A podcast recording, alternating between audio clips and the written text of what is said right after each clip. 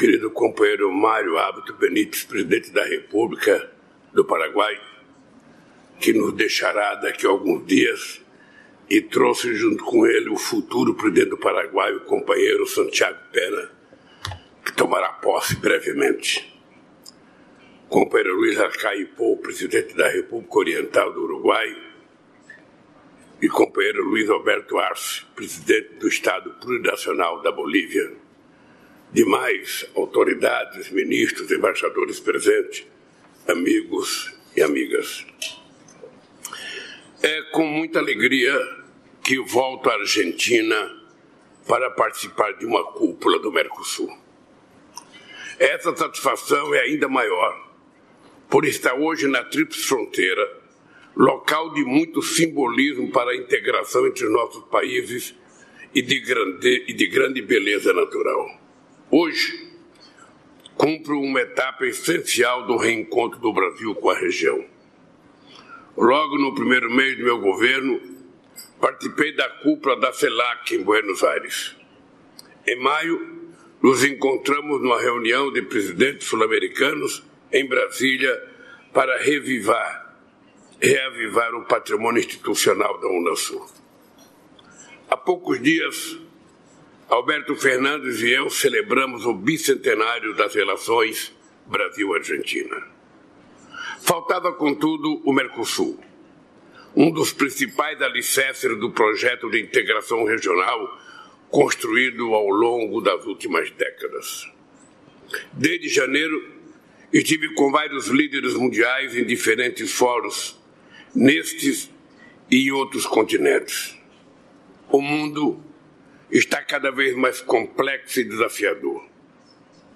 Nenhum país resolverá seus problemas sozinho, nem pode permanecer alheio aos grandes dilemas que vive a humanidade. Não temos alternativa que não seja a união. Frente à crise climática, é preciso atuar coordenadamente na proteção de nossos biomas e na transição ecológica justa. Diante das guerras que trazem destruição, sofrimento e empobrecimento, cumpre falar de paz. Em um mundo cada vez mais pautado pela competição geopolítica, nossa opção regional deve ser a cooperação e a solidariedade. Face ao aumento do ódio, da intolerância e da mentira política, é urgente renovar o compromisso histórico do Mercosul com o Estado de Direito. Como presidentes democraticamente eleitos, temos o desafio de enfrentar todos os que tentam se apropriar e perverter a democracia. Estou convicto que a construção de um Mercosul mais democrático e participativo é o caminho que temos que trilhar. Querido Alberto Fernandes, primeiro quero lhe agradecer pelo empenho de sua equipe à frente do Mercosul durante o semestre que se encerra. A presidência argentina buscou aprofundar convergências e reduzir assimetrias entre os Estados-partes. Alcançamos importantes resultados com a revisão do regime de origem, a negociação de acordo em matéria de direito de família e a realização de mais de uma edição do Fórum Empresarial. A retomada da cúpula social do Mercosul também foi um marco de seu trabalho árduo. Não é concebível que tenhamos deixado de lado por quase sete anos esse valioso espaço. A participação de movimentos sociais, com toda a diversidade de nossa gente, reforça a transparência e a legitimidade do bloco. O Brasil assume hoje a presidência pro tempore com a determinação de levar adiante esses esforços. Na vertente econômica e comercial, pretendemos aperfeiçoar nossa tarifa externa comum e evitar que barreiras não tarifárias comprometam a fluidez do nosso comércio. Em 2022, o intercâmbio infra intra-Mercosul somou 46 bilhões de dólares, Não é pouco, mas está abaixo do auge registrado em 2011 de 52 bilhões de dólares. Hoje estamos aquém do nosso potencial.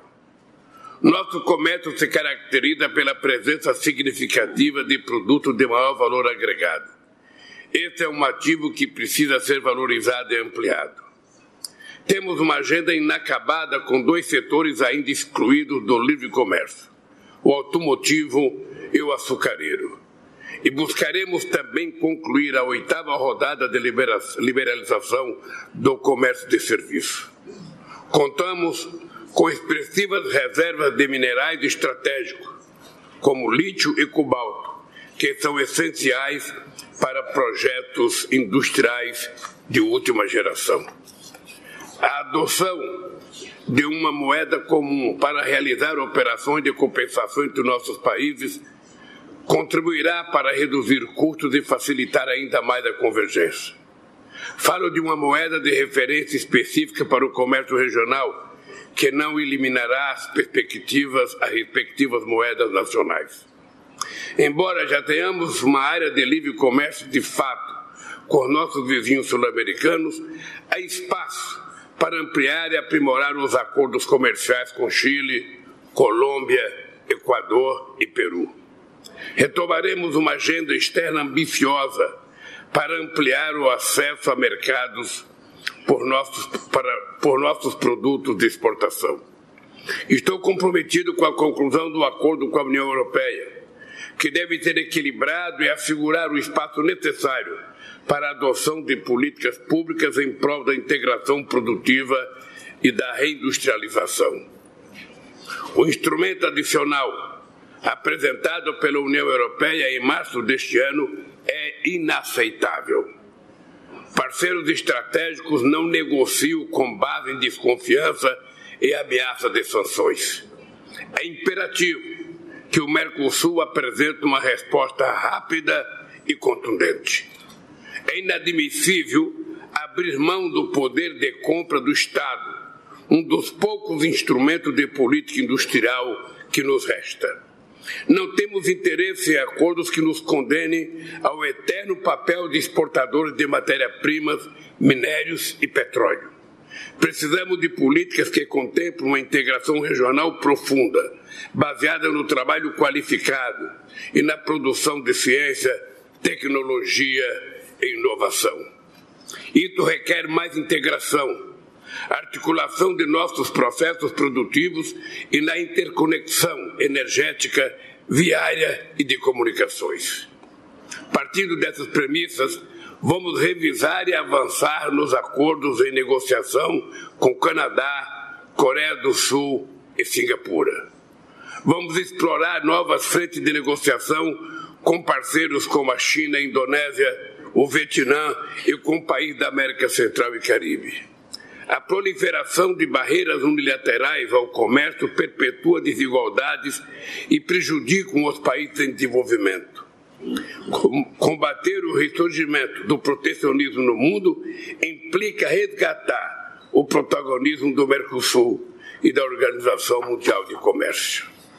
Trabalharemos para mobilizar recursos junto aos bancos nacionais e aos organismos regionais para o desenvolvimento, como a CAF, o FUNPLATA e o BID, para financiar projetos de infraestrutura física e digital.